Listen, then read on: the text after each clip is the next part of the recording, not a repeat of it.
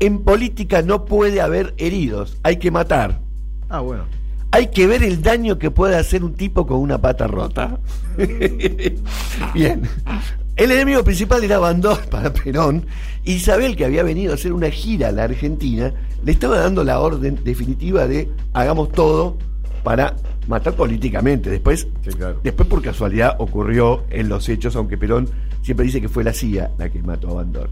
La cuestión es que entonces Perón le da la orden a Isabel y le da la orden a muchos de los que lo seguían de empezar a actuar en Buenos Aires. Llega Isabel, se hospeda el 10 de octubre del 65 en el Hotel Alvear Alas, el Hotel Alvear Palas, y de allí la empiezan a hostigar sectores de la derecha católica que se juntaban en el bar La Biela, le hacen la vida imposible, la echan a Isabel del hotel porque los pasajeros decían no podemos dormir tranquilos, la hospedaron en Casero, la llevaron a San Telmo, a Vicente López, le organizaban marchas, algunos grupos la defendían.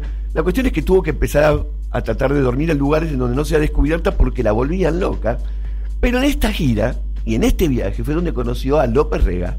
Mm. Conoció a muchos dirigentes políticos de esa época y se decidió Perón a dar la batalla, una batalla definitiva con Bandor en unas elecciones que se hicieron en Mendoza para elegir legisladores y gobernador. Estamos hablando del 66, por lo tanto, todavía gobernaba Ilía. En la Argentina todavía no había llegado el golpe de Onganía. La cuestión es que Bandor contaba con todo el aparato, Perón contaba solamente con su prestigio, había mandado discos de pasta, en esa época se podían grabar los discos de pasta, había mandado discos de pasta con el mensaje de Perón. Imagínense lo difícil que era mandar un mensaje en esa época. Y con esos discos. Un WhatsApp de pasta mandó. bueno, eh, eh, suena raro. Y con esos discos de pasta recorrió Mendoza e Isabel ganó por paliza. Ganó. Ganó las elecciones, cayó derrotado el aparato peronista que estaba aquí, el bandorismo político al menos, y Perón pudo redefinir su liderazgo. Ahora, lo que quedó en Perón es una enorme desconfianza a los distintos sectores políticos que quedaban en la Argentina cuando llega en 1972, se reúne con Balbín y durante mucho tiempo se manejó la posibilidad de que la fórmula presidencial sea Perón-Balbín. Mm. Pero lo que descubre Perón es que él es el vértice de un montón de adhesiones, pero que no se puede mover de ese vértice.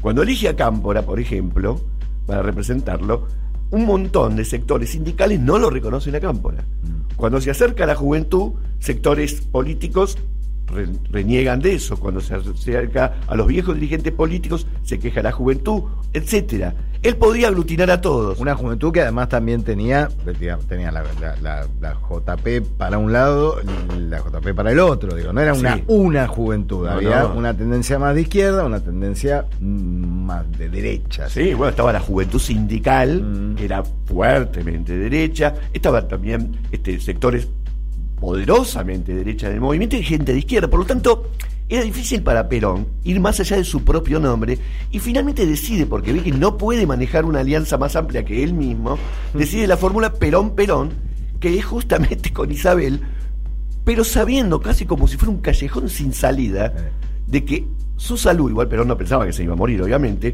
pero sabiendo que si salía de él, esto era una catástrofe. Y eso es lo que ocurrió el primero de julio del 74, quedó Isabel Perón a cargo de la presidencia, y ese gobierno fue una especie de enorme declive y pasaje hacia el golpe de Estado. Mm. Recordemos que estuvo el Rodrigazo, recordemos que la AAA perseguía gente, recordemos que había atentados este, de derecha y de izquierda, que la inflación se disparó, que había enormes manifestaciones sindicales. Casi nadie sostenía al gobierno de Isabel Perón.